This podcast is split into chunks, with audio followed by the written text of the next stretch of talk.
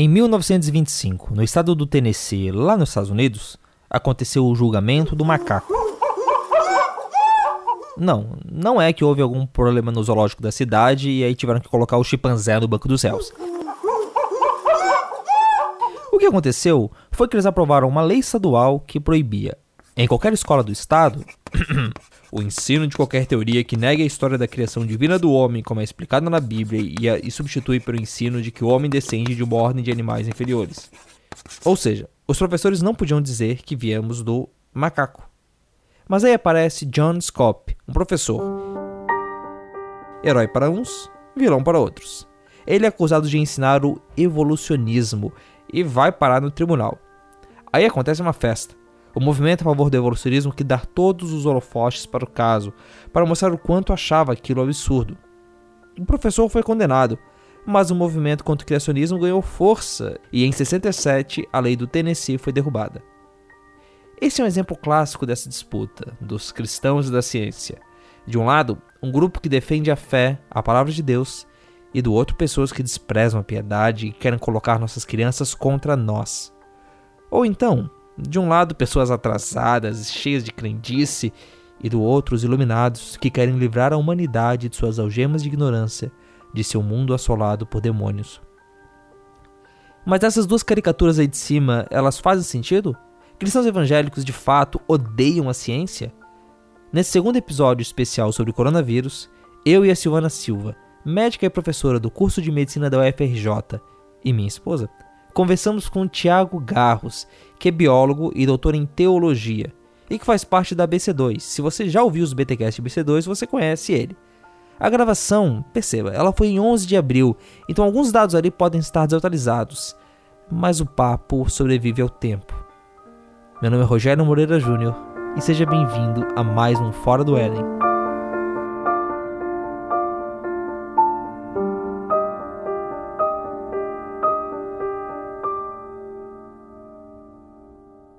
Está no ar o Fora do Éden, porque depois da queda, a vida vira notícia.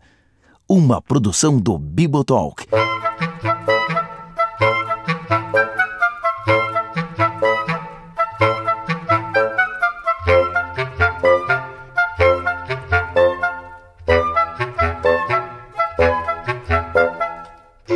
Criado na igreja, né? Eu sou um, um crente de berço, assim, uh, batista, inclusive. Esse que você está ouvindo aí é o Tiago Garros. Gostei de ciências, né? Sempre gostei de ciências, é, era uma, uma matéria que eu me dava bem, gostava, queria descobrir as coisas, era muito curioso e tal.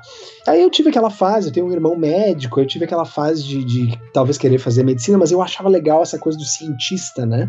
A matéria que eu mais gostava no colégio, mais até do que física, porque física e química tinha muita matemática e coisa, e eu nunca me dava muito bem com matemática. Aí eu decidi fazer biologia. E, cara, e na igreja foi, puxa, logo biologia? Por que, que não faz uh, física, química? Uma coisa mais útil assim, né? e claramente, claramente eu via que o problema com a biologia era aquele cara que começa com D não por acaso, D de diabo, né? É Darwin.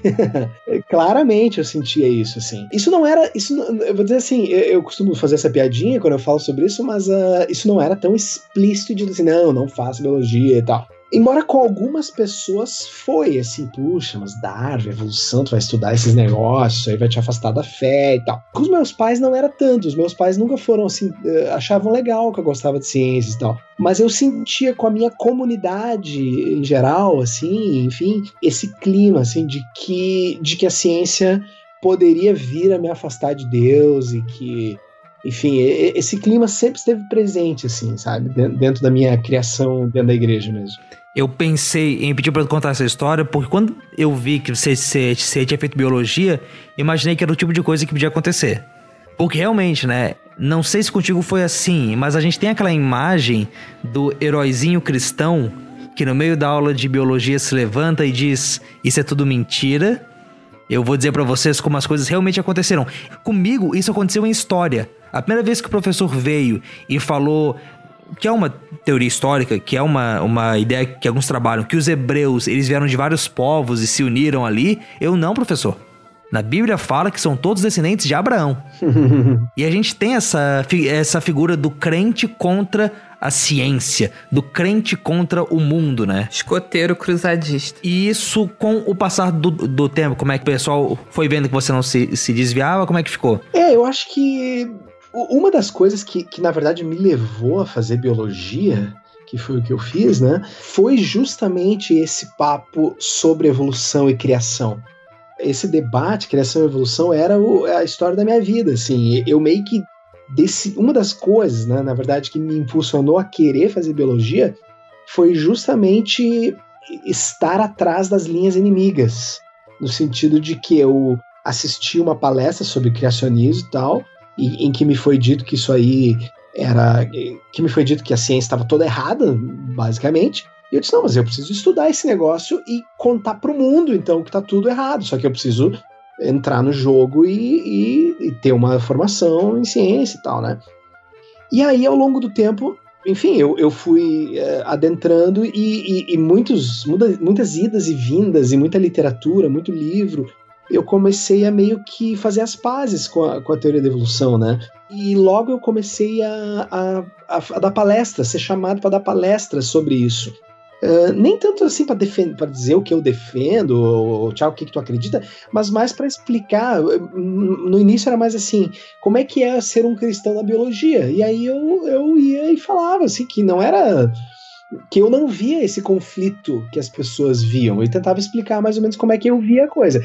Só que, sem dúvida, as pessoas até hoje que me conhecem não muito bem, ou que nunca me viram falar sobre esse tema, e que só ouvem falar que o Thiago é aquele crente lá que, que aceita evolução, que de vez em quando pipoca e me julgam, assim, a galera em geral me julga. Mas quem me conhece sempre diz assim: não, cara, tu tem que sentar com ele e ouvir ele falar sobre isso, porque aí tu vai ver que não é bem assim, que tu não, né? Porque rola, uma, rola um monte de más compreensões sobre esse assunto também, né? Então os caras, eles já. Ah, ô Thiago, eu ouvi dizer que tu é darwinista. Uh, esses dias me chegaram dizendo isso. E eu digo, não, não sou darwinista, só que eu acho que o que tu tá querendo dizer com esse termo não é o que tu tá imaginando que é. Eu sempre digo assim, esse termo aí não é o que tu acha que é. Darwinista não é um cara que aceita a evolução. Darwinista é mais do que isso. Darwinismo é uma ideologia, é uma cosmovisão que usa a evolução para falar, enfim, para extrapola a evolução para falar como uma visão de mundo mesmo e tal. Não, eu não sou darwinista. Agora, eu sou criacionista mas eu aceito a evolução. Aí o cara dá um nó na cabeça dele e o cara já não entendeu mais nada. Né? Não pode, não pode. Ou você, assim, ou você é criacionista, seis dias, Deus criou a, a dando barro, ou você é o evolucionista que diz que Deus, que Deus não existe. É, exatamente. E assim, pessoal, a gente não tá aqui tirando sarro de quem acredita de uma forma ou de outra. A gente está expondo como esses espantalhos são ridículos e são muito redutores. Exatamente, é, eles são, na verdade, é, é, é, um pouquinho de falta de informação, assim, a pessoa ela tem que começar a ler sobre o assunto para se informar um pouco mais e saber que existem muitos cristãos, por exemplo, que aceitam a evolução. Mas enfim, então rola, rola ainda muito desse preconceito, sim, de acharem que por eu trabalhar com o que eu trabalho, de pesquisar o que eu pesquiso, de que eu apostatei, que eu e pelo contrário, a minha fé, ela foi muito mais enriquecida por por estudar ciências, por estudar biologia e por estudar a própria evolução. Mas enfim, acho que esse não é o, o tópico só do nosso programa hoje, e eu recomendo para quem está interessado nisso ouvir os podcasts da BC2 uh, ah, aqui no Bibotalk, né, que é onde a gente fala mais especificamente sobre isso. Tem, tem uh, podcast que fala exatamente sobre essa questão né, da criação e evolução, que é aquele que o, acho que o Marcelo Cabral fala das, da, do livro A Origem, né, que fala das quatro visões sobre criação e evolução. Eu recomendo esse podcast se tu quer saber mais sobre isso. E aliás, assim, os podcasts ABC2, eu sou super fã deles, é uma benção enorme o que a ABC2 faz pro Brasil em disponibilizar esse conteúdo em áudio de graça. Então, uh, eu suponho, se você está ouvindo Fora do Éden, você provavelmente já conhece o Bibotalk, já conhece esse podcast. Se não, vai lá. Se, e se você gosta de ciência, se você conhece alguém que gosta dessa relação de ciência com a fé, manda para lá, por favor. E uma coisa que uh, eu, eu gosto muito ali no, no que vocês fazem é mostrar que esse dilema fé versus ciência ele é artificial. Uhum.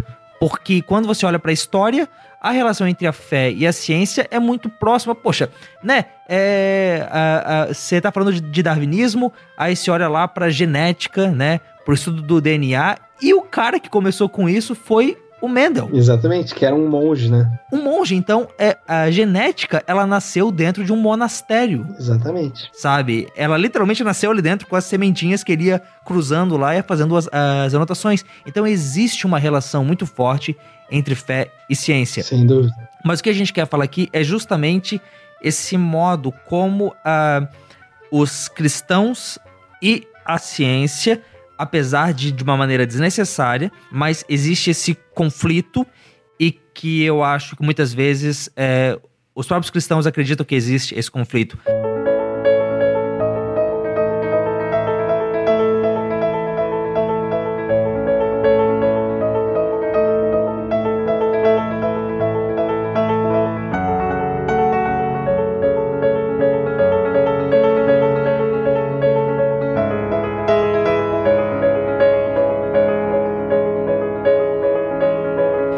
Você consegue pensar na história? Quando que a gente consegue ir enxergando ao longo do tempo essas brigas? Dá para falar que aquilo que aconteceu com Galileu, de certo modo, já é um exemplo dessa das rusgas aparecendo entre a fé e a ciência? Meio que a, a fé dizendo não, ciência, você tá tentando me tirar a autoridade, eu não permito que você fale isso? Essa é uma pergunta bem complexa e longa, uh, porque ela, quando a gente vai falar da história das relações entre fé e ciência, realmente tem uma série de coisas aí que realmente aconteceram, mas existe uma série de mitos criados ao longo do tempo que fizeram com que, no século XX, principalmente e até hoje, exista essa ideia de que ciência e fé são coisas que estão em constante conflito e sempre estiveram. Isso aí, inclusive, tem um nome próprio uh, disso que é a chamada tese do conflito, que é, a, é um nome que os historiadores da ciência deram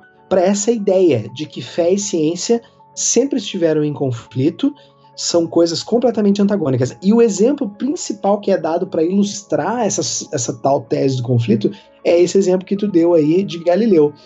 O problema é que a pesquisa historiográfica hoje, ela avançou tanto que ela hoje ela é capaz de identificar, e ela foi capaz de identificar exatamente aonde que começou essa ideia que hoje é tida como completamente falsa de que fé e, ciência sempre estiveram em conflito. Não, isso é falso. E, e, hoje a gente sabe exatamente onde começou e quem são os responsáveis por propagar essa ideia de que fé e ciência sempre estiveram em conflito e tal. E, e, a gente já falou disso várias vezes nos podcasts da BC2, mas essa, essa história ela tem dois grandes responsáveis. Não são apenas eles, mas tem dois grandes responsáveis que têm nome. Um deles se chama Andrew Dixon White, que publicou um livro chamado History of the Warfare of Science with Theology in Christendom, ou seja, a história da guerra entre ciência e teologia na cristandade. E o outro cara, então, esse é um deles, é o Andrew Dixon White, e o outro é o William Draper, que escreveu esse outro livro chamado História do Conflito entre Religião e Ciência. Isso lá em 1874, por ali. 96 eh, é o do White e 74 é o do Draper. Esses dois livros, eles são livros que supostamente fizeram uma história da ciência, enfatizando esse, essa suposta ideia de que sempre houve conflito, de que são duas coisas que, que brigaram a vida inteira, e eles colocaram o conflito, a história de Galileu, como uma parte central dessa história. O problema é que esses dois livros, os dois, eles estão completamente cheios de erros, erros históricos, de má historiografia. Uh, esses dois autores, eles fizeram, na verdade, tratados polêmicos que têm a ver com motivos políticos ali da época. Tem a ver com ataque à Igreja Católica, tem a ver com o período que eles estavam vivendo no final do século XIX, em que a ciência estava se profissionalizando como uma área de pleno direito, ou seja, é, ela estava saindo das, vamos dizer, das, das garras, segundo eles, da igreja, porque a história nos conta que a ciência, a revolução científica começou com cristãos, começou uh, com a igreja, e na, ali no meio do século XIX começou a, a, surgir a figura do cientista. separado da igreja. E aí, esses dois autores, eles fizeram obras bastante é, polêmicas no sentido de querer brigar mesmo para justamente enfatizar essa separação. Só que eles fizeram uma historiografia, eles inventaram uma série de mitos ou reproduziram uma série de mitos que infelizmente se consagraram no senso comum até hoje. Por exemplo, vou pegar o exemplo que tu deu, uh, Galileu preso e torturado por causa das suas ideias. Não, Galileu nunca foi torturado, a evidência histórica mostra isso, nunca foi torturado, e a prisão dele foi uma prisão domiciliar. E os historiadores hoje sabem que teve muito mais a ver com a falta de trato, vamos dizer, político de Galileu do que com as ideias científicas dele.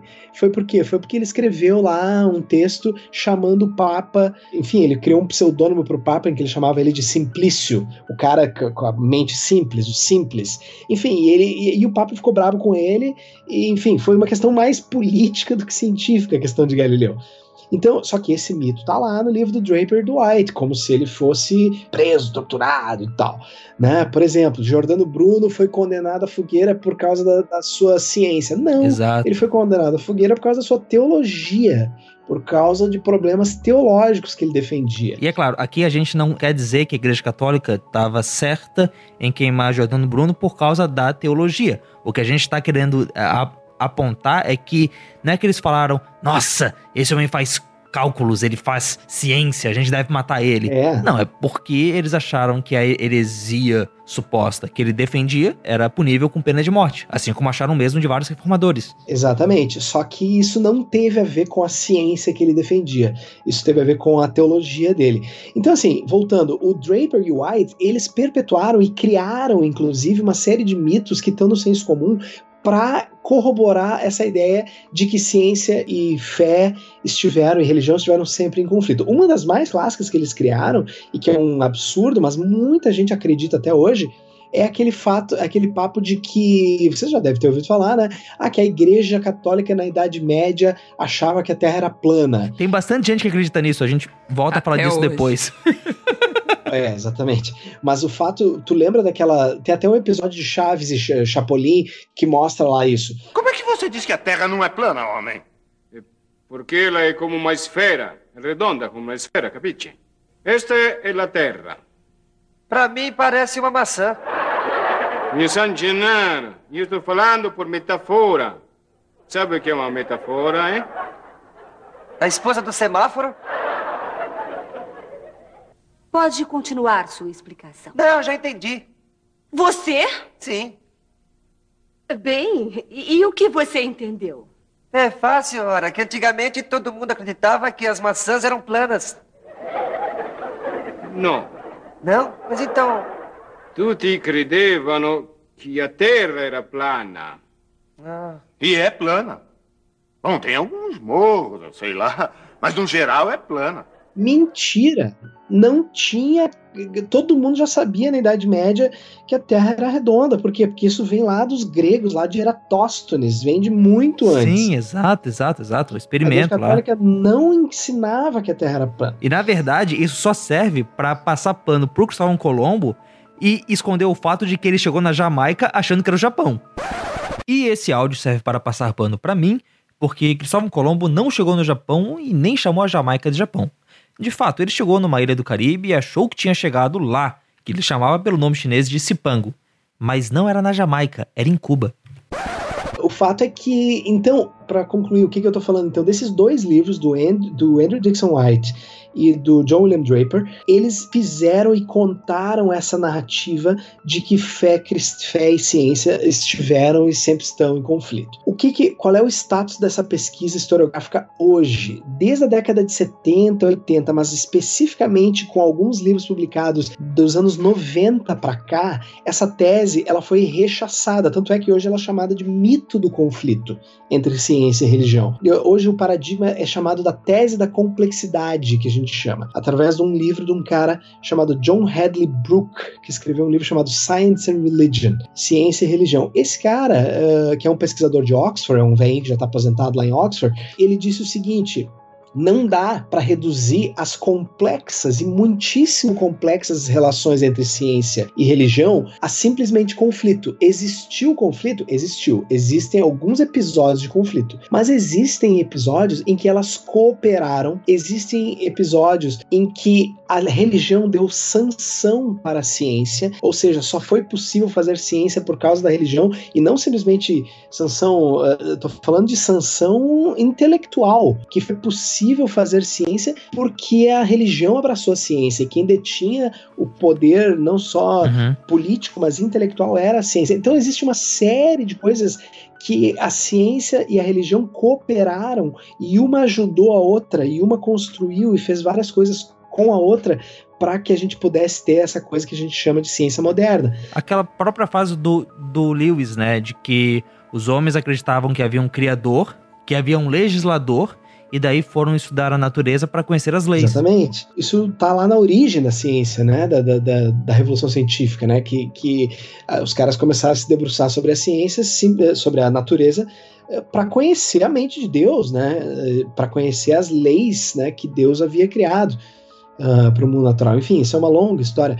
Mas o fato, então, assim, trazendo para nossa realidade, para o nosso tema hoje, é que existe uma narrativa que, infelizmente, muitos não cristãos, uh, muitas, muitas pessoas dados, dados ao intelecto, vamos dizer assim, uh, universitários e tal, uma narrativa que esse pessoal compra, de que a ciência sempre esteve em conflito com a religião e de que tu precisa escolher entre ciência e religião. E muito crente também compra essa ideia de que a ciência e a religião sempre estiveram em conflito. Só que isso é uma narrativa errada, fabricada no século XIX, muito por causa desses dois que eu acabei de dizer, e que hoje ela está completamente ultrapassada pela historiografia, pela, pelos. Isso não é eu crente falando, tá? Isso é história da ciência. Tu vai num congresso de história da ciência, é disso que vai se falar, da, da tese do conflito, do mito do conflito entre ciência e religião. Isso é um grande tema, inclusive, na história da ciência. Não tem como estudar a história da ciência sem falar dessa tese do conflito aí, né? E, e das relações entre ciência e religião. Mas assim, apesar disso ser, disso realmente, como você falou, ser uma coisa inventada, uma coisa fabricada, uma coisa que não corresponde à realidade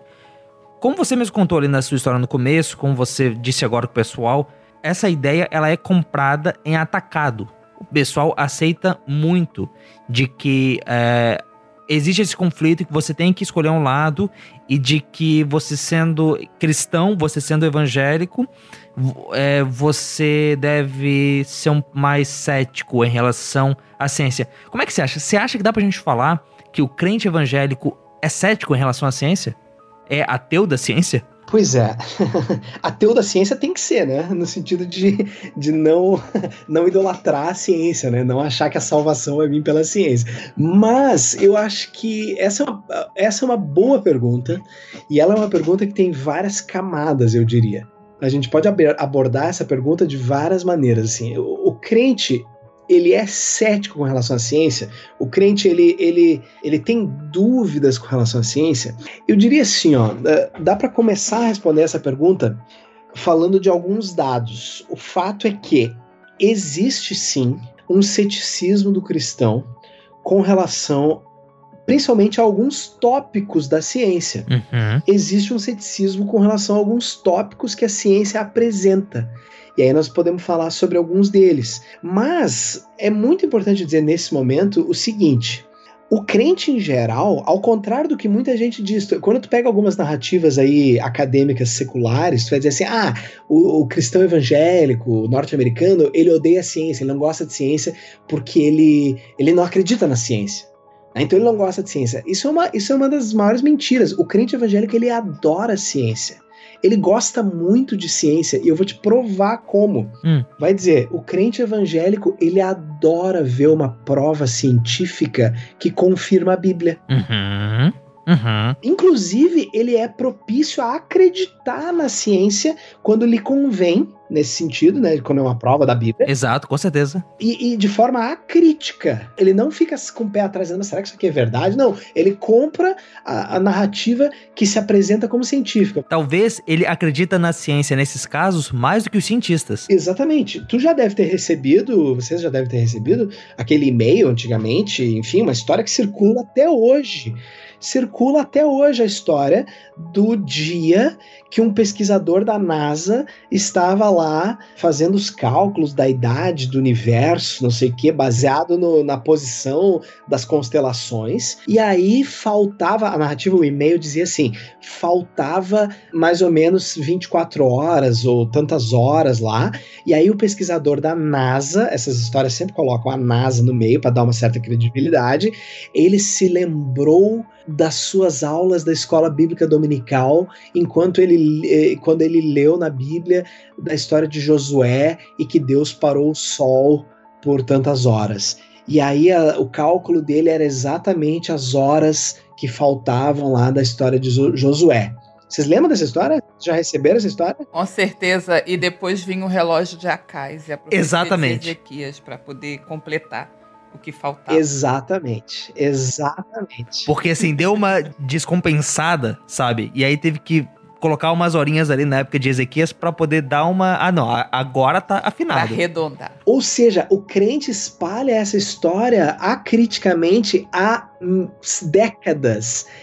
E essa história, infelizmente, desculpa aí você crente que tá ouvindo o podcast, ela não é verdadeira. A gente, inclusive, conhece a origem dessa história. Existe uma historiografia dessa história. Caramba! E ela é lá do início do século. Ela foi evoluindo com o tempo e a partir da década de 60, 70 colocaram a NASA no meio. Mas é uma história super antiga, entendeu? No início era Royal, Royal Academy, depois foi passando. É, a NACA. É, tem toda uma, tem toda uma origem desse, desse, dessa história, dessa fantasia. E não existe esse papo aí. Enfim, então o crente, tudo isso para dizer que o crente ele gosta de ciência, ele curte ciência. Então a gente tem que ter cuidado quando a gente diz que o cristão não gosta de ciência, ele é cético à ciência. Então, por isso que eu disse, essa pergunta ela tem vários, vários layers.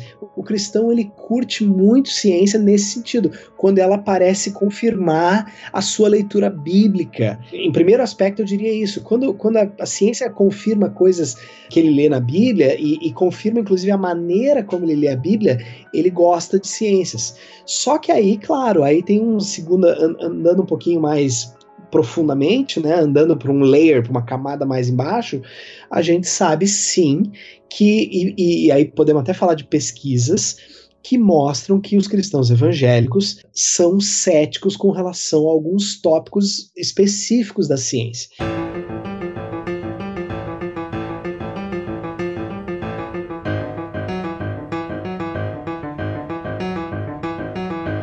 Bom, sobre evolução, eu não preciso nem falar, né? A gente sabe que os cristãos evangélicos têm muita dificuldade com a evolução biológica. E, e precisa ficar muito claro, né, para quem está nos ouvindo, que a evolução biológica, né, a evolução de Darwin e tal, que começou lá com Darwin, mas hoje a gente não fala mais da evolução de Darwin, porque hoje ela é uma teoria que, que vamos dizer assim, evoluiu depois de Darwin. Evoluiu. é. Os cristãos evangélicos, a porcentagem de cristãos evangélicos que não aceita Darwin, ela é alta. Enfim, as pesquisas são variadas, depende do país, depende de que, de que tipo de protestante, que tipo de evangélico, enfim. Mas em geral, dá para dizer que os cristãos evangélicos uh, na América do Norte, no Brasil, aceitam muito menos né, a evolução comparado à população em geral. Mas tem outros aspectos da ciência que são interessantes e que mostram também que, essas, que essa coisa é complexa e que o cristão tem sim um ceticismo com a ciência. Um exemplo clássico de hoje em dia é com relação a mudanças climáticas, ao aquecimento global. Existem pesquisas, existe um, uma entidade, um, um, grupo de pesquisa americano, uma, uma, entidade de pesquisa americana chamada Pew Research Center, que faz pesquisas sobre isso, sobre religião, cultura, eh, ciência. Tal. Então, eles têm muitas pesquisas muito, muito interessantes. E tem uma pesquisa recente do Pew Research que mostra o ceticismo de diferentes religiões ou parcelas da população religiosa com relação a se o ser humano está causando aquecimento global. Então tu vai ver por essa pesquisa que os brancos evangélicos nos Estados Unidos, isso é nos Estados Unidos, tem uma porcentagem de aceitação que sim, são os seres humanos que estão causando aquecimento global, muito mais baixa do que o resto das religiões. Então, só para a gente entender assim, o consenso científico, consenso mesmo, tá? Consenso mesmo, é que sim, o ser humano está causando o aumento da temperatura do planeta. É pela atividade humana. Existe pesquisa que mostra, esse é o consenso da academia. Os protestantes, 40% aceitam isso. 40%. E 45% dos católicos aceitam isso. Agora, vamos pegar os protestantes. 40% dos protestantes estão junto com o consenso científico. Evangélicos brancos cai para 28%. Evangélicos negros, 56%. Entendeu? Católicos hispânicos, 77% aceitam o consenso científico. Então tu imagina, os evangélicos brancos, só 28%, comparado com católicos hispânicos, 77%, que aceitam o consenso científico de que os seres humanos estão causando aquecimento global. Então, para tu ver como existe um ceticismo muito grande, e depois a pesquisa, inclusive, compara com, com relação aos republicanos e democratas. Então, enfim, é, tem uma, é uma questão bem complexa que mostra que uma boa parcela de evangélicos brancos são céticas e não acreditam na ciência com relação ao aquecimento global. E eu sei que isso é um assunto super complexo que, que, que enfim, que tem sociólogos se debruçando para estudar isso, porque tem a ver com, com essas posições políticas, mexe muito com a questão política, essa questão do aquecimento global, né? Porque tem a ver com a economia, tem... Sim, sim, cê, não dá para dizer que é simplesmente uma questão de que o fato dele ser evangélico e branco Exatamente. gera isso, né? É, Na verdade, exatamente. existe mais uma correlação do que uma causação. Exatamente, exatamente. Tem, é um fenômeno super complexo, tem a ver com política, tem a ver com uma série de, de tem, inclusive, eu não estou com a pesquisa toda aberta aqui, mas aí tu vai ver quais desses evangélicos brancos são democratas, a porcentagem é diferente. Esses evangélicos brancos são republicanos, a porcentagem de negação é mais alta. Os republicanos, em geral, são mais céticos em relação à ciência. Enfim, então é uma série de questões bastante complexas. Mas, mas existe então esse ceticismo né, uh, com relação às mudanças climáticas. E também, depois nós podemos falar sobre isso, existe, agora que a gente vive em tempos de corona, um ceticismo evangélico, inclusive no Brasil, tem pesquisas que estão mostrando, com relação ao corona, com relação ao consenso científico com relação ao coronavírus. Né? Os evangélicos, eles não acreditam uh, que a coisa é tão séria quanto os cientistas estão aí dizendo que é. Mas enfim, eu só falei, eu, eu só falei disso uh, pondo uh, que existe isso. Agora nós podemos adentrar. E aí, por que isso? Pois é. por que, que o evangélico é tão cético com relação à ciência, né? A impressão que eu tenho é que o evangélico, aliás, que o evangélico, que nós evangélicos, a gente tem uma ideia de que o fato da gente crer em Deus, o fato da gente acreditar que existe um sobrenatural tal, ela já nos coloca em oposição àqueles que não acreditam nisso. E que os cientistas, dentro daquele, daquela ideia, daquele, daquela caricatura de que são todos ateus, eles já então seriam nossos inimigos. É, parece que o pacote básico que é vendido, às vezes, ele já coloca algumas coisas que são dogmas e que todo o pensamento do evangélico tem que ser construído em cima daquilo. Por exemplo, o fato de que Deus criou tudo, o fato de que milagres existem, o fato de que a criação foi de uma determinada forma, o fato de que Deus, no fim das coisas, vai trazer um certo castigo à humanidade, como descrito no Apocalipse. Uhum. Isso para não falar é, de que os eventos descritos na Bíblia são eventos históricos, né? E, e assim, é. Uhum. Novamente, ouvinte, eu não estou dizendo que esse pacote todas as coisas que estão dentro, elas são erradas, elas devem ser descartadas. A gente está gravando isso aqui no sábado de Aleluia, um dia antes da Páscoa de 2020. É maravilhoso, é reconfortante para a gente ver o quanto que a, a vida de Jesus e a ressurreição dele, de certo modo, são eventos que a, que a, que a gente pode ter muita certeza histórica de dizer que aconteceram. Uhum. E isso é bom pra gente, isso é maravilhoso porque mostra, como Paulo fala lá em, em, em Coríntio, que a nossa fé ela é baseada em fato. Ela não é uma, um pensamento que a gente tem e que a gente segue ele que vai ser bom mesmo que seja mentiroso. Mas eu vejo, Thiago, que a gente tem essa caixa. Que a gente tem esse paradigma e que cada vez que a gente ouve alguém falar uma coisa que vai contra esse paradigma, por exemplo, e contra o aquecimento global, o homem fazer isso por acreditar que não. A Terra só vai ser destruída quando Deus quiser. É, quero botar uma pimenta nesse, nesse negócio aí. Não, só para pensar no meu dia a dia, na minha vivência, pensando assim até o tempo que eu passei assim no hospital universitário, trabalhando com um público grande, pensando na realidade brasileira, você já trabalhou em, né, já esteve em outros lugares? Talvez a sua vivência seja um pouco mais até tenha visto outras realidades, né? Uhum. Eu pensando muito na realidade do Brasil, porque eu até já tive mas eh, lidando mais com população latina, né? Não com tanto com população anglófona.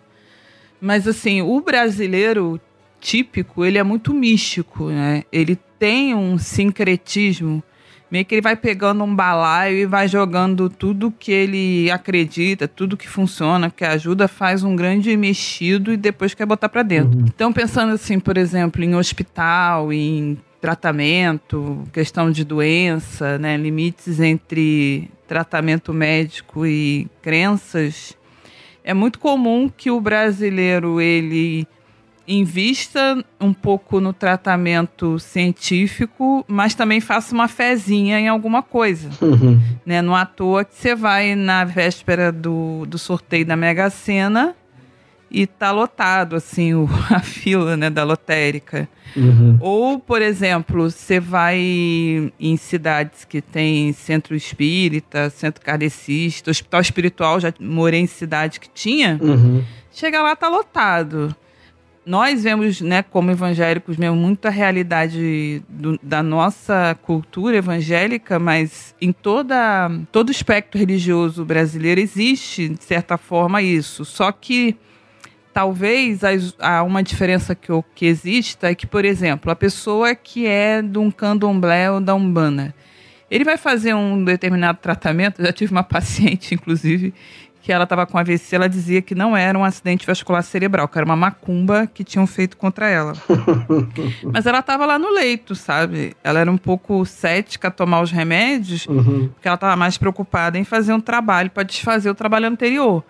Mas ela estava ali meio desconfiada, mas estava pensando em como ia quebrar o trabalho. Uhum. Também já conheço gente que fez cirurgia espiritual e tudo mais. Mas talvez, enquanto a maioria das outras correntes religiosas, eles meio que vão naquilo de ah, cada, cada quanto mais coisa a gente fizer ajuda, né? Uhum. É, são poucos as linhas em que você faça uma. repute como falta de fé a pessoa ir para a medicina. No evangelicalismo, em algumas correntes, há um conflito, né? E a gente vê que há essa coisa de você não tem fé? Como assim, né? Vamos envergonhar esses médicos aí na hora do testemunho, provar para eles que eles estavam errados. Uhum. E talvez isso seja só um aspecto um pouco diferente, mas todo brasileiro tenha um pouco desse misticismo. A diferença é que uns jogam tudo no balaio, outros tentam descartar um e adicionar o outro. Não, sem dúvida. Eu, eu concordo contigo. Enfim, tem várias coisas que daria para analisar assim da, da tua fala, mas ah, mesmo o evangélico brasileiro, ele, apesar de que a gente vem de um tempo em que o evangélico era uma minoria, nos anos 80, hoje a gente está caminhando para um tempo em que o evangélico está prestes, dizem os analistas, que, a- que daqui a 10 anos o evangélico vai ser uma maioria. Só que esse evangélico que nós estamos falando, ele tem se tornado sincrético também, assim como o católico brasileiro já era sincrético. Então hoje também é comum o cara misturar a sua crença com uma, enfim, com uma série de coisas e, e confiar na ciência, confiar no pastor. É, uma outra coisa também que eu percebo do dia a dia, né, do cotidiano, é que eu vejo assim, o evangélico brasileiro, grande parte disso que a gente vê é de dois pontos, né? Primeiro, o brasileiro em si, ele desconhece o que significa método científico, é o primeiro ponto. Ele não entende, e eu, eu entendo assim, que dificilmente na população humana mesmo, em todos os lugares do mundo, você tem um bom domínio disso, né? Talvez nos lugares um pouco mais materialistas, ou tenha é, uma, uma educação muito elevada. Mas o brasileiro, em especial, ele tem muita dificuldade de compreender comandos nesse sentido.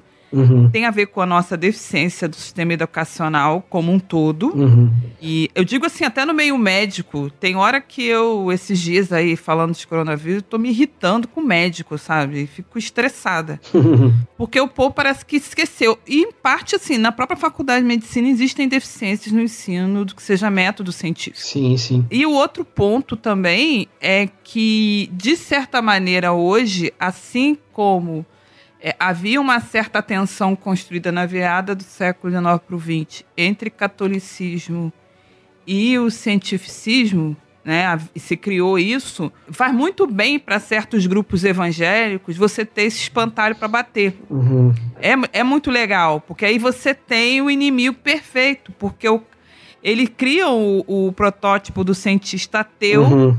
né, que coloca crucifixo de cabeça para baixo. Uhum né, que aproveita logo e, e, faz lá uma estrela de cinco uhum. pontos, é satanista também, porque ele é ateu e satanista.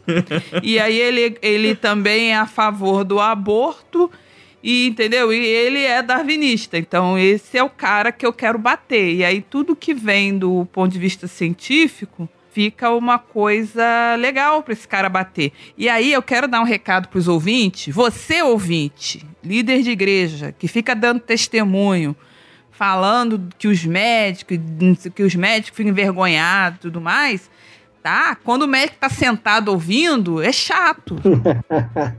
Tô querendo deixar bem claro, é chato. E é quando... muito chato. E quando vocês criticam a imprensa, também é chato. Também é chato. a, a, esposa da imprensa fica muito chateada. É. E também, né? Se para alguns cristãos, para algumas pessoas, é bom ter a figura do cientista malvado, alguns cientistas fizeram muito, muito sucesso, muita fama, vendendo a imagem do, do religioso malvado também, né? Então, olha só, é um negócio legal onde todo mundo sai ganhando. Pois é, uh, é, eu acho que boa parte dessa ideia de que o cientista é ateu, isso, claro, isso, isso é culpa desse, dessa história do mito do conflito que nós estamos falando, né? Que vendeu essa ideia né, de que, enfim, de que existe uma oposição, que são dois campos completamente separados e um em oposição ao outro, brigando pelo mesmo território.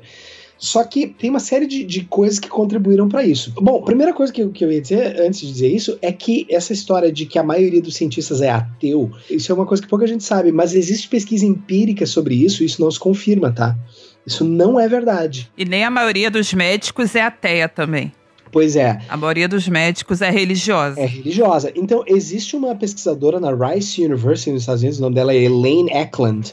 Ela tem uma pesquisa ampla, enorme. Ela já escreveu um livro, inclusive, com os resultados parciais da pesquisa. É todo um projeto de pesquisa gigantesco que se chama Science and Religion, Ciência e Religião, o que os cientistas realmente pensam. E ela fez uma pesquisa transnacional em diversos países que mostra que quase que sem exceção, a maioria dos países, eh, dos cientistas de todos os países, com exceção de um ou dois, França é um e se não me engano Inglaterra é outro, os cientistas são em sua maioria teístas, creem em Deus. Enfim, eu posso dar os dados dessa pesquisa depois.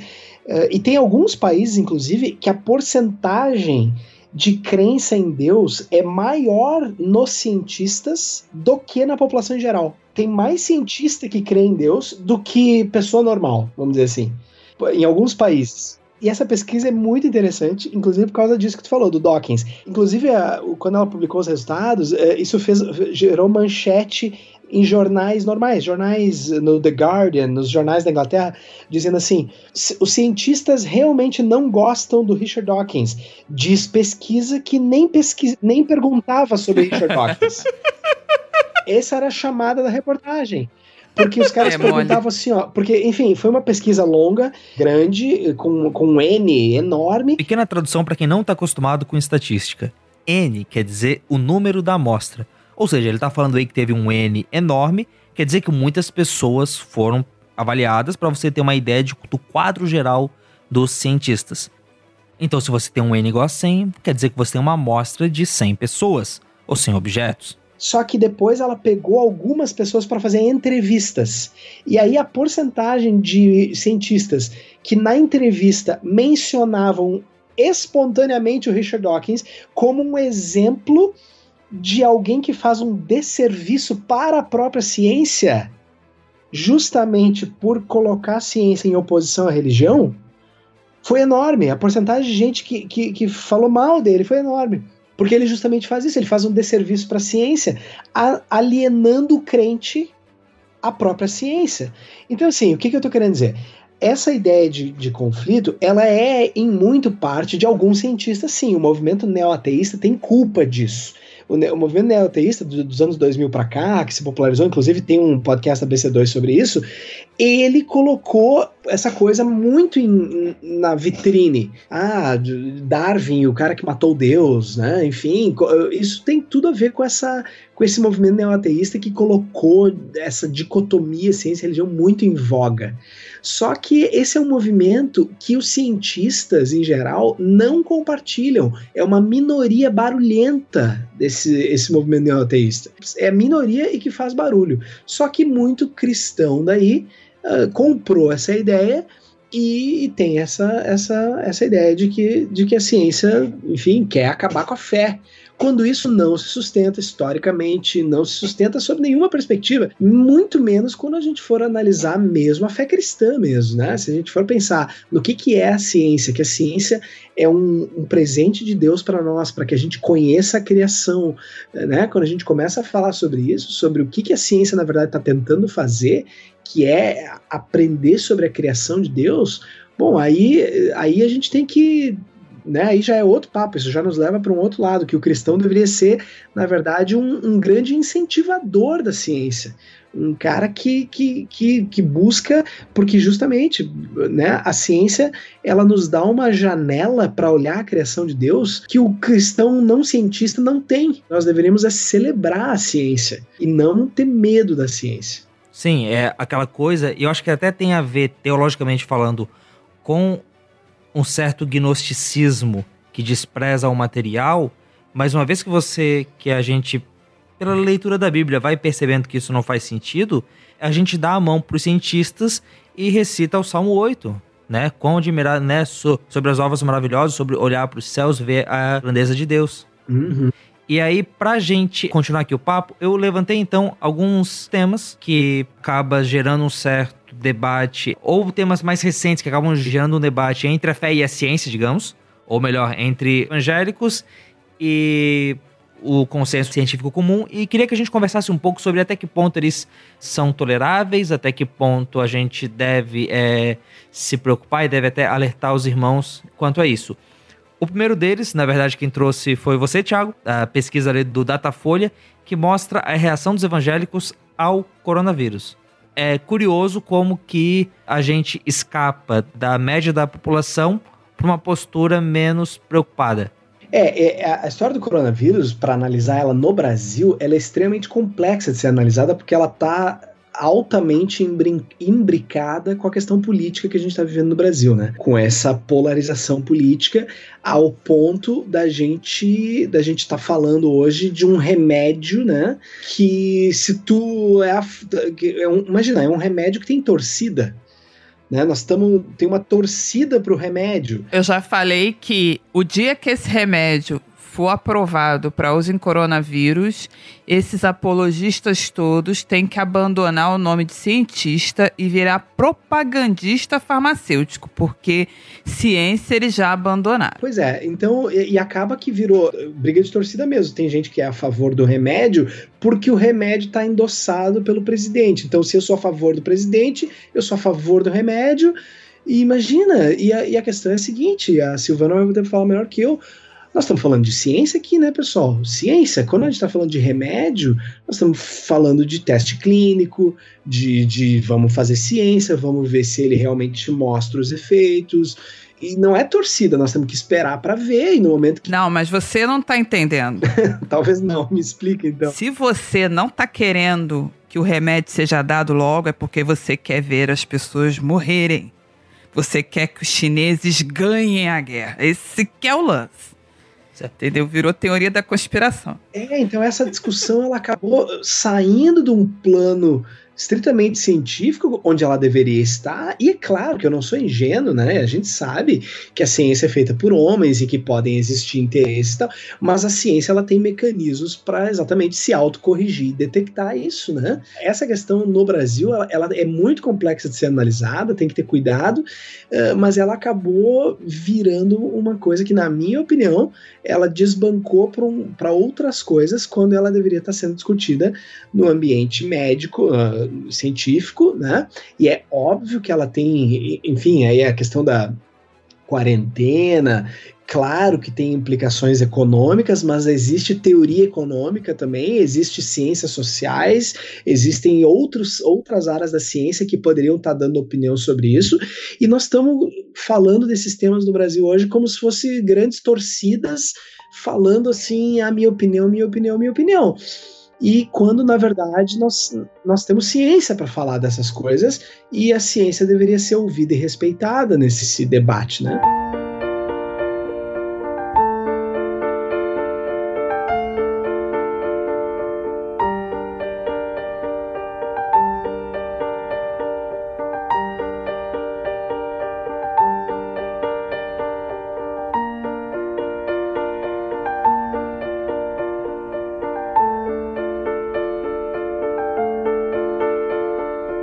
Isso me lembra uma frase do Pascal, porque aqui no Fora do Éden a gente também tem cultura, a gente cita Blaise Pascal, uhum. e que o Guilherme, é, o Guilherme de Carvalho, nos, nos artigos dele na, na Gazeta, tem dito que é como que o autoritarismo ele tá ligado com o forte querer as honras de ser sábio, o belo querer as honras de ser forte e o terceiro ali, que querer as honras de ser forte, eu já me esqueci, pessoal, desculpa.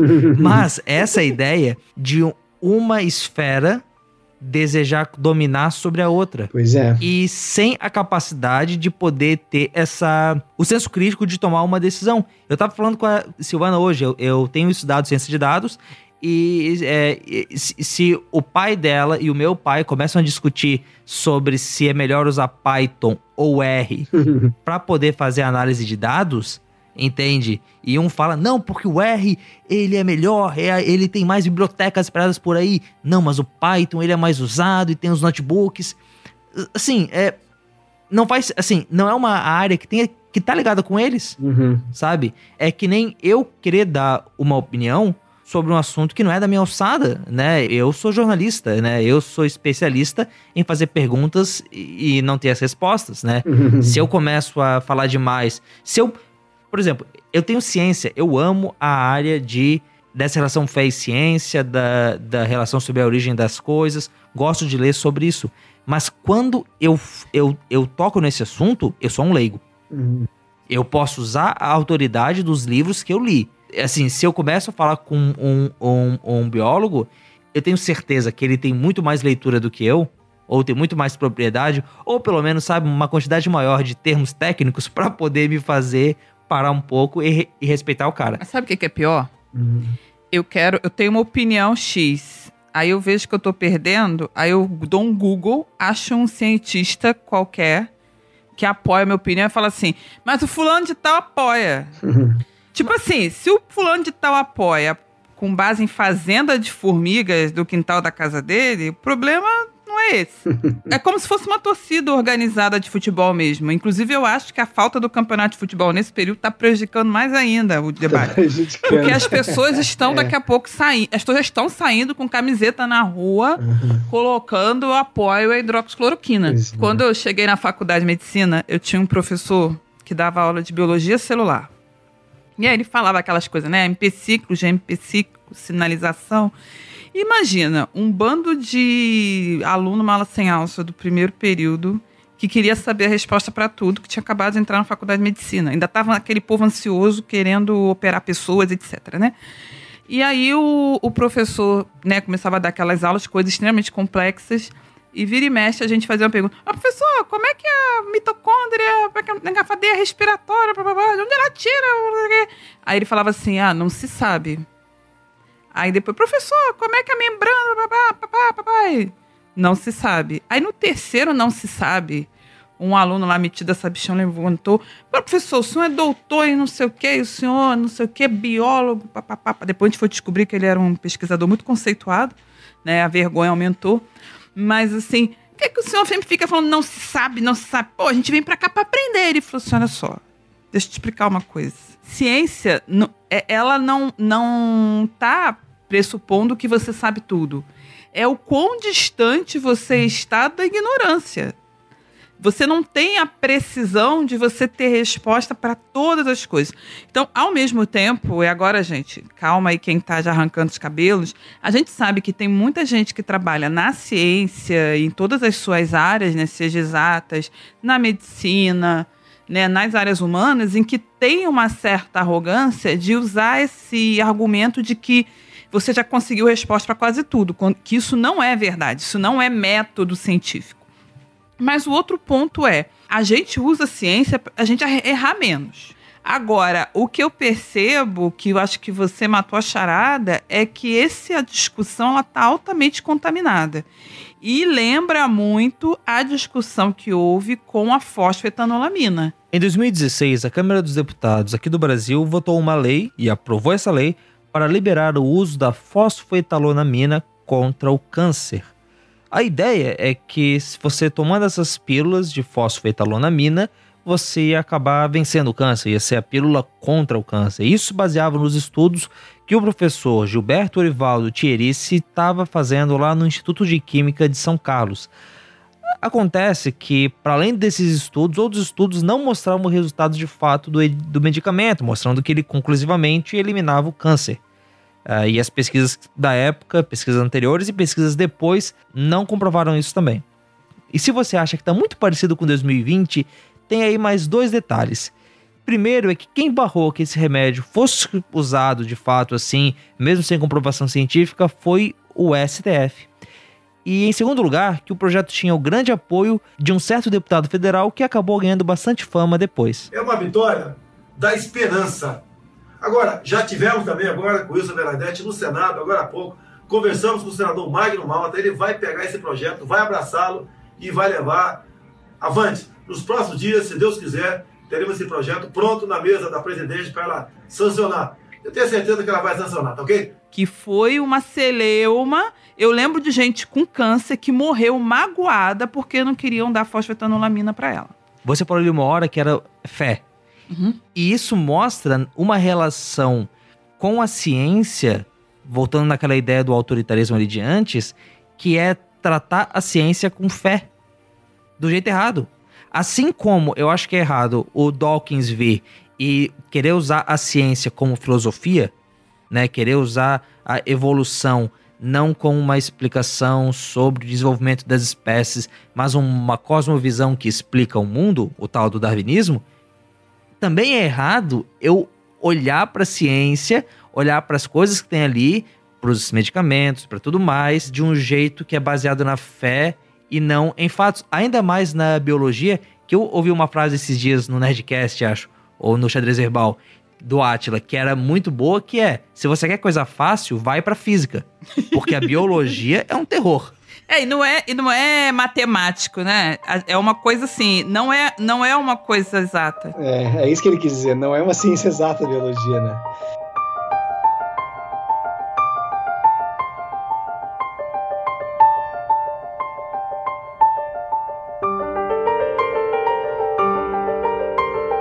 Uma coisa que eu acho que a gente pode falar, eu não sei se vai interessar vocês, mas eu acho que é muito interessante e que eu até me preparei aqui para falar, eu peguei algumas coisas que estão na minha tese, é o seguinte, mudando um pouco de assunto da hidroxicloroquina para aquilo que nós estávamos falando da, desse então ceticismo, né, do, do crente com relação a alguns tópicos da ciência, principalmente, do crente não acreditar no que a ciência diz. Tem a ver com o que nós estamos falando da Covid, né? O, crente em geral está duvidando ainda da, da, ciência, mas enfim, essa discussão está contaminada por política, mas tem a ver aquele tópico da, da, das mudanças climáticas, mas principalmente tem a ver com aquele tópico que nós estávamos falando lá no início da teoria da evolução, né? Então, uma coisa que eu, que eu ia dizer é que o crente, ele em geral, ele tem dificuldade de conciliar a ciência com a sua fé, ou ele tem um ceticismo, um pé atrás com a ciência, quando ela parece tocar em alguns tópicos, e principalmente esse, na sua leitura bíblica, né? Uh, ou seja, com a Bíblia.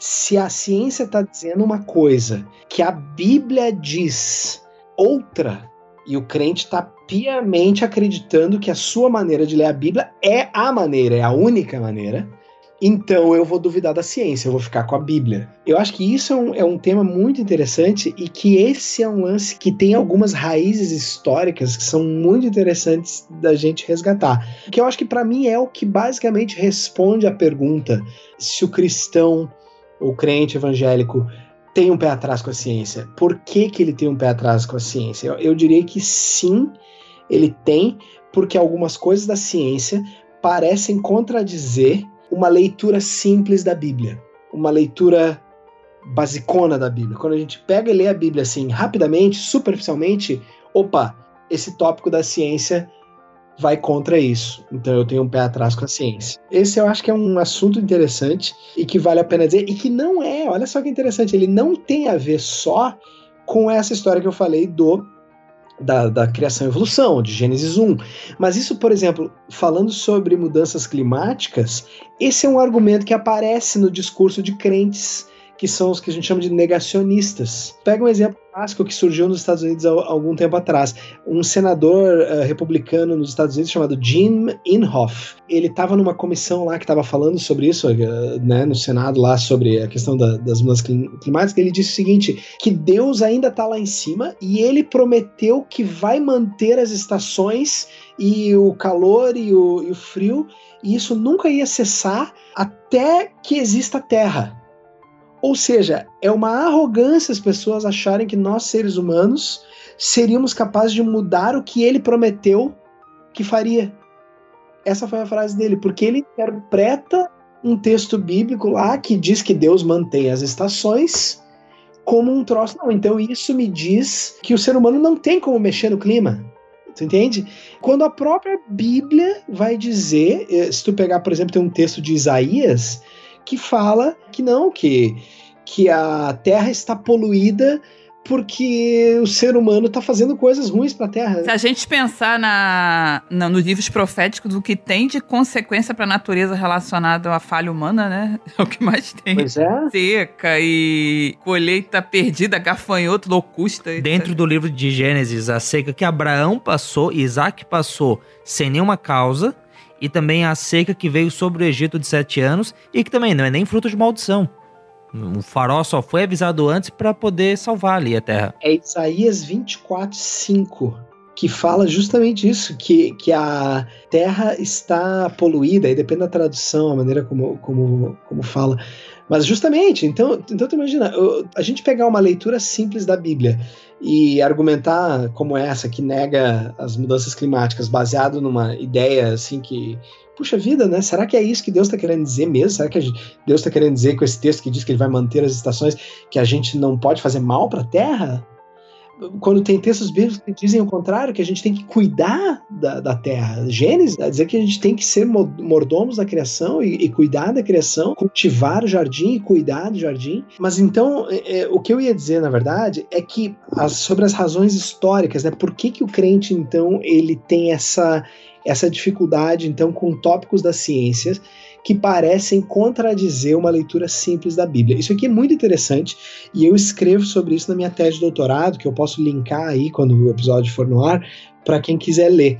Existe uma linha de pesquisa aí na, dentro dos estudos do evangelicalismo que estuda justamente a influência de uma corrente filosófica lá do século 18 e 19 que meio que explica o porquê disso, o porquê que o cristão tem essa percepção.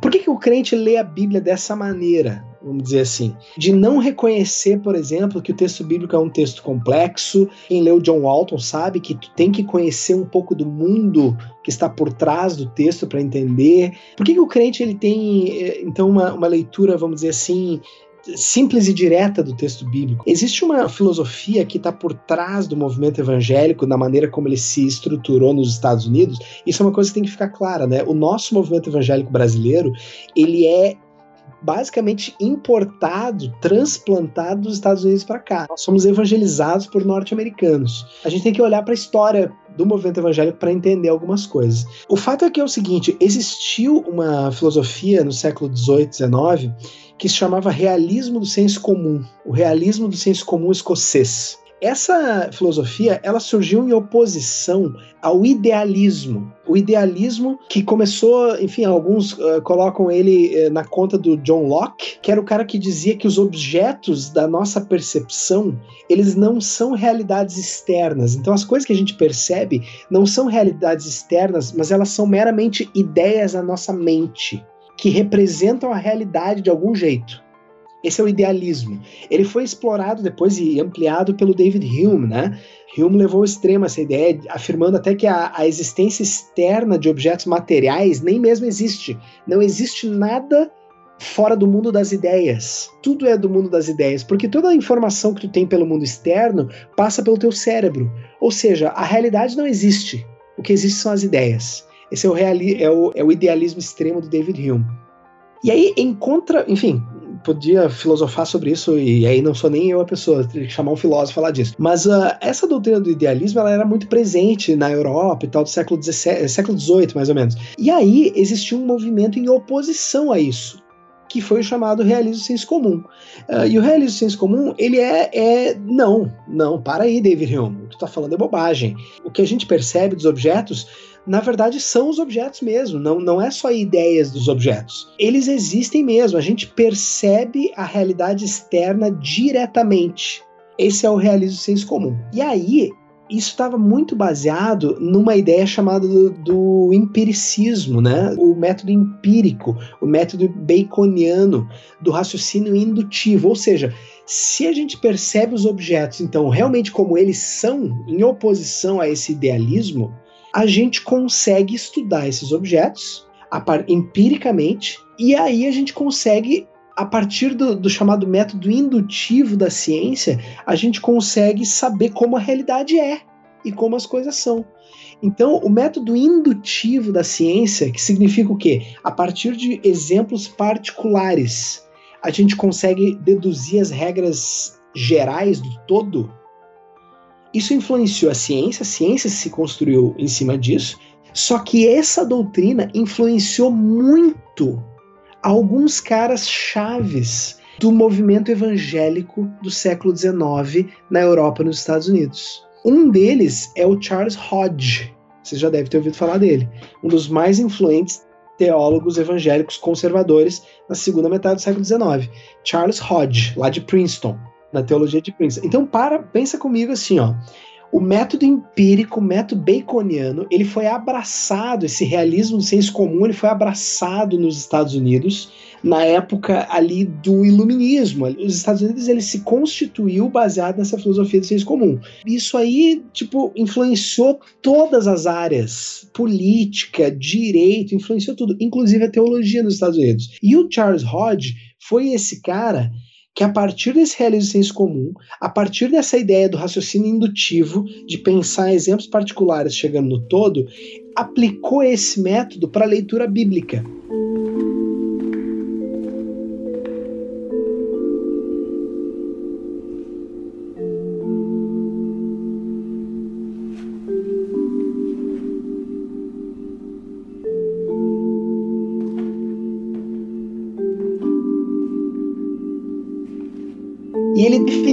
Teologia como uma ciência cujo método começa com o quê?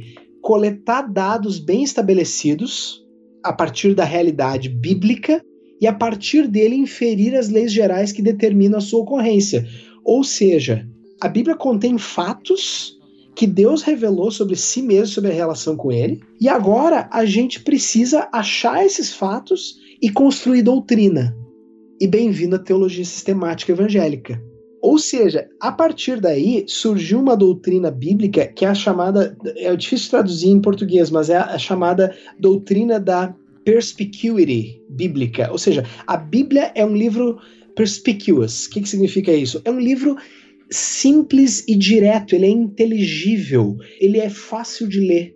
Ela é acessível de forma direta, clara e límpida, assim como a realidade é pelo realismo senso comum que, que eu estou dizendo? O consenso dos historiadores é ler o movimento evangélico como um movimento que lê a Bíblia usando esse método indutivo baconiano que vem da onde? Da ciência.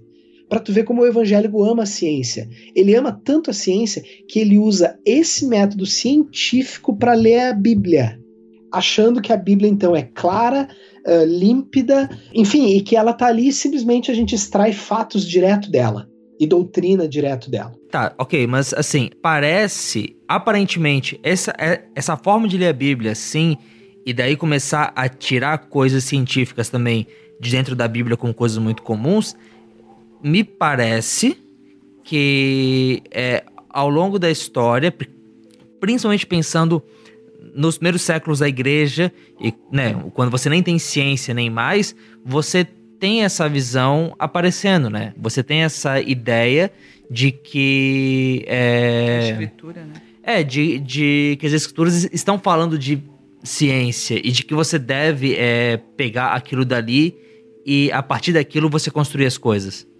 Ou é uma visão histórica errada? A gente pode seguir o rumo dessa linha que eu tô dizendo para ver como que isso se desenrolou a partir dali do final do século XIX. Porque aí o que, que começou a acontecer? Era essa doutrina, ela estava enfim, no ambiente intelectual assim dos Estados Unidos do século XIX para o XX. E aí começaram a surgir aquelas teorias e aquelas ideias da crítica bíblica, que começaram a olhar o mundo por trás do texto, da alta crítica, do método histórico crítico e tal. E isso gerou meio que um pavor em teólogos e tal nos Estados Unidos, em que os caras começaram, através de pesquisa arqueológica e tal, a descobrir coisas a respeito do texto bíblico. O texto bíblico tinha paralelos com o mundo antigo, que existiam textos babilônicos e tal e tal. E aí surgiu o movimento fundamentalista, que foi aquele movimento que abraçou então essa doutrina de que a Bíblia era não, mas a Bíblia é muito simples, a Bíblia é pegar a lei e tá ali pronto, entende? E aí começou essa, esse, todo esse desenvolvimento do movimento fundamentalista que tende a ler então o texto bíblico de forma extremamente flat, vamos dizer assim, né? De pegar, pá, é, né? Não dá bola nem para tradução da língua original. Os caras leem em inglês mesmo e acham que aquilo ali, que a Bíblia foi escrita em inglês ou em português, enfim. E quando a gente começa a ler no hebraico, a gente vai ver que a palavra aquela do hebraico significa uma outra coisa que tem, enfim, que tem paralelos com outras línguas. E por que, que eu estou trazendo esse fato aqui? Porque no fundo, no fundo, o, as dificuldades então do evangélico com relação a, a esses tópicos da ciência tem a ver com essa maneira evangélica de ler a Bíblia de uma maneira a muitas vezes ignorar aquilo que está por trás do texto bíblico e o gênero literário, aquelas coisas que a gente começa a aprender quando a gente começa a estudar, né, o John Walton e esses caras que são biblistas, que são hebraístas, que, que leem hebraico e são pesquisadores do, do mundo antigo, e a gente começa a ver que o texto bíblico ele é mais complexo do que ele parece numa leitura simples do senso comum, vamos dizer assim acaba que o movimento fundamentalista, que é um movimento complexo, é um movimento, um movimento que mereceria outro programa para a gente analisar, ele acabou sendo uma resposta a essas tendências, vamos dizer, liberais, né, que vinham da Europa, de e que realmente passaram dos limites, né? Porque aí o pessoal começou a encontrar esses paralelos e muita gente chutou o balde, dizer, não, então a Bíblia não é mais palavra de Deus, e, enfim, aí os caras passaram os limites e diziam, não, peraí, ela pode continuar sendo palavra de Deus, mesmo a gente entendendo como é que ela foi formada. Mas o fato é que o evangélico, ele passou a adotar um método de ler a Bíblia que, que é muito fruto da própria ciência, essa mesma que estava vindo uh, para desacreditar a Bíblia. Então é muito interessante a gente pensar isso, né? Que, que o, o, o evangélico estava usando um método de ler a Bíblia que, na verdade, era oriundo dessa própria ciência que foi ela mesmo que veio a, vamos dizer assim, a, a atacar a sua fé. É, é, como se eu fosse defender a Bíblia, procurando dentro da Bíblia provas científicas contra a própria ciência que estava uh, acusando a minha fé, né? Eu tinha um professor na, no mestrado que dizia assim que o, uh, o evangélico ele pula no jardim do vizinho para tentar destruir a árvore do vizinho com as armas que o próprio vizinho deu. Sim. Né? Uhum. tipo assim, é na verdade, assim, eu tô tentando defender a Bíblia usando as armas que a própria o inimigo me, me deu. Não, mas peraí, a Bíblia é de outra natureza, entende? Eu não tenho que ficar tentando defender o texto bíblico, tentando achar ciência na Bíblia. Não, não, não, é, é outra coisa. Esse texto ele está dizendo outra coisa. E não é com as armas forjadas pelo inimigo que eu vou defender o texto bíblico. Tô falando isso assim porque por causa do movimento criacionista que acaba tentando defender os ataques, vamos dizer, da ciência, a Bíblia, usando as armas do próprio da própria ciência, entendeu? Tentando achar a ciência dentro da Bíblia. Na verdade, quando a gente faz isso, a gente está exaltando a ciência, né?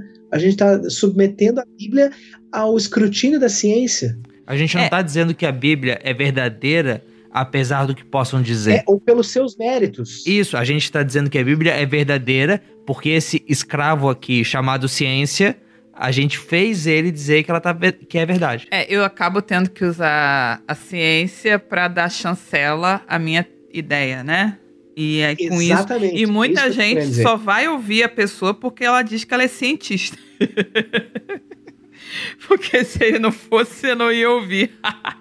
É, a gente acaba usando a ci- a ciência para chancelar a Bíblia e dar a autoridade que a Bíblia eh, tem. Não, a Bíblia- não precisa da autoridade da ciência para dizer que ela é verdadeira. Ela tem os méritos próprios, ela tem os seus métodos e méritos próprios. Ela não precisa, a gente não precisa usar o método científico ou usar a ciência para comprovar a Bíblia, para dizer que ela é verdadeira. Não, ela é verdadeira porque ela muda a minha vida. Uhum. Ela é verdadeira porque ela é de outra natureza, ela é de natureza espiritual, ela é verdadeira por uma série de motivos. Ela é verdadeira porque ela aponta para Cristo. É, a inerrância não, não é só pela grafia, né? Exatamente. E essa história do que eu contei do realismo senso comum, ela tá na raiz desse movimento aí da inerrância, que é todo um assunto bem mais complexo aí, né? Mas ela tá na raiz. eh, o Charles Hodge foi um patriarca da inerrância, esse cara que eu falei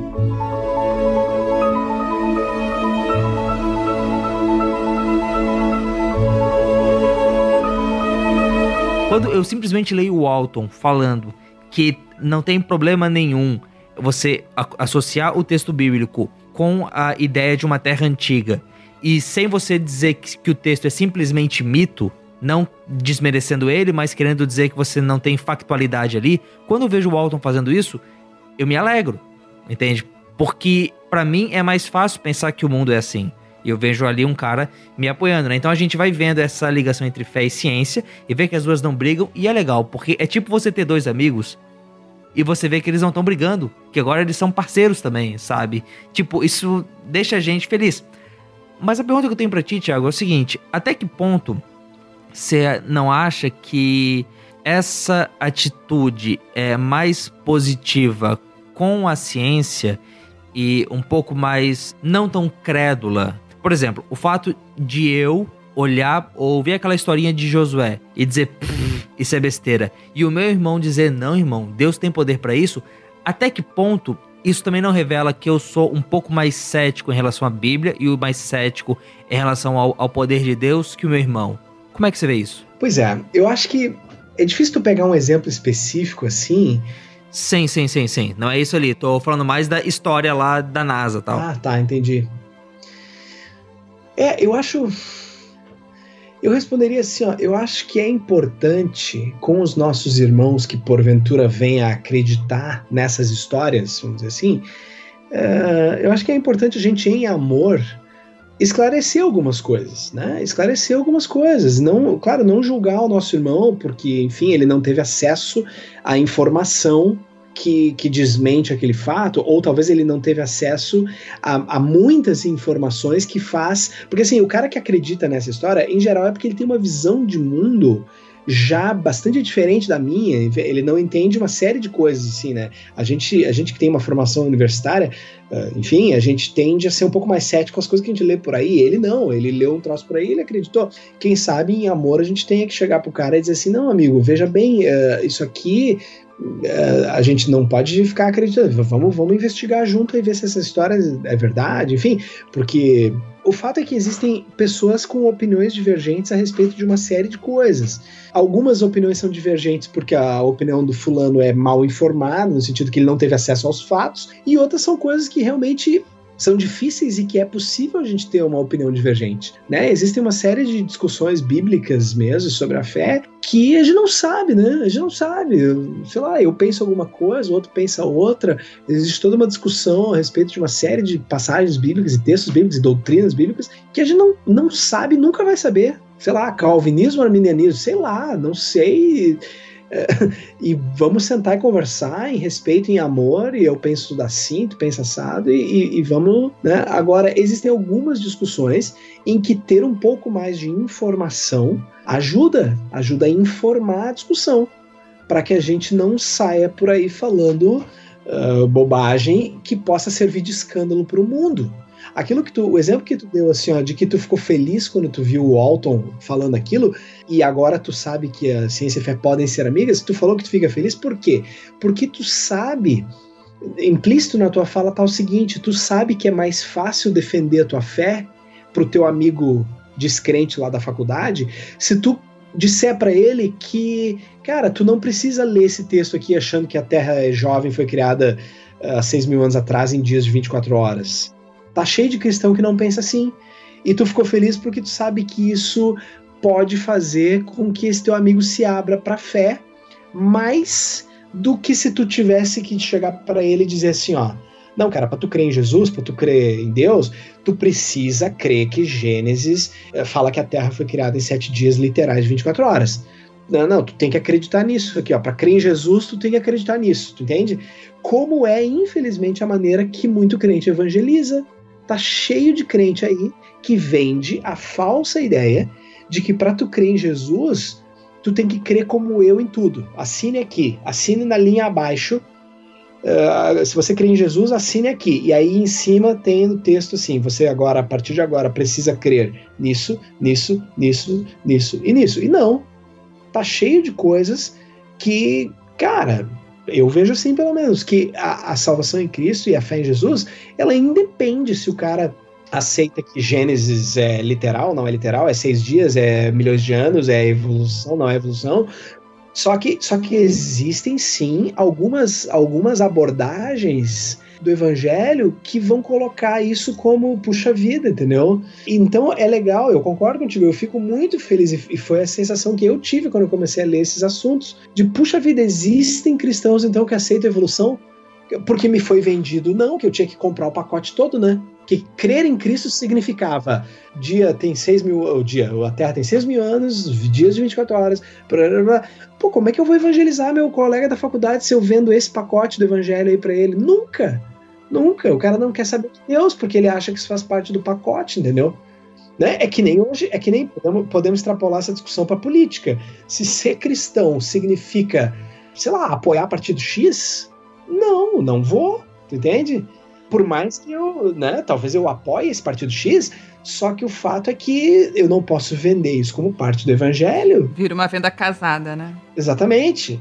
Não, ser cristão, o evangelho é outra coisa. O evangelho está além de questões políticas, ele está além da minha visão sobre Gênesis, por exemplo. É porque muita coisa a gente vai construindo ao longo da nossa caminhada, né? Tem ideia que eu tinha 10 anos que hoje está completamente diferente. Pois é. Né? E eu sou nascida e criada na igreja, quer dizer, tive lá a minha, entre aspas, doutrinação infantil, depois né, na adolescência, juventude, quer dizer, vai, vai, andando e a gente nota que vai mudando, a gente vai evoluindo na caminhada com Cristo? Ah, a gente muda bastante. Eu, quando era jovem, achava que Senhor dos Anéis era coisa do diabo.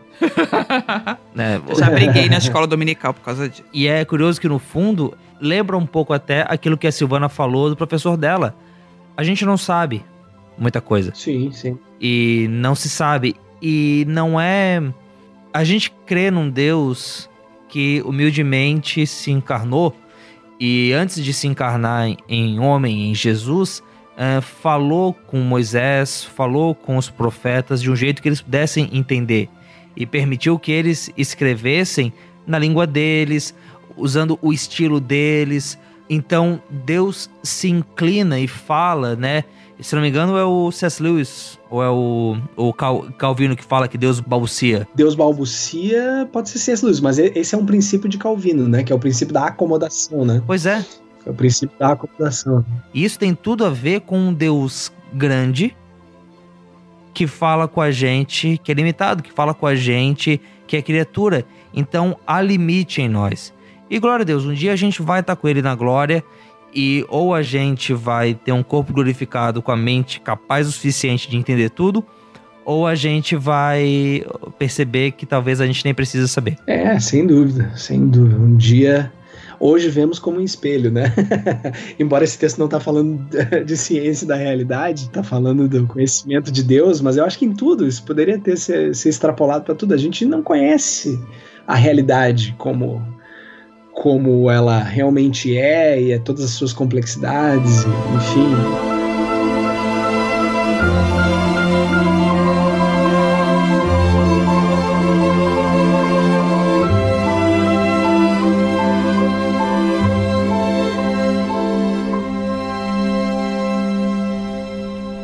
Assim, estimado ouvinte, terminamos mais um Fora do Éden. Esse finzinho aí meio cabeçudo, meio filosófico, mas é muito bom pra gente poder né, ter essa noção, poder entender direito de onde é que vem esse pensamento e como é que a gente pode lidar com ele.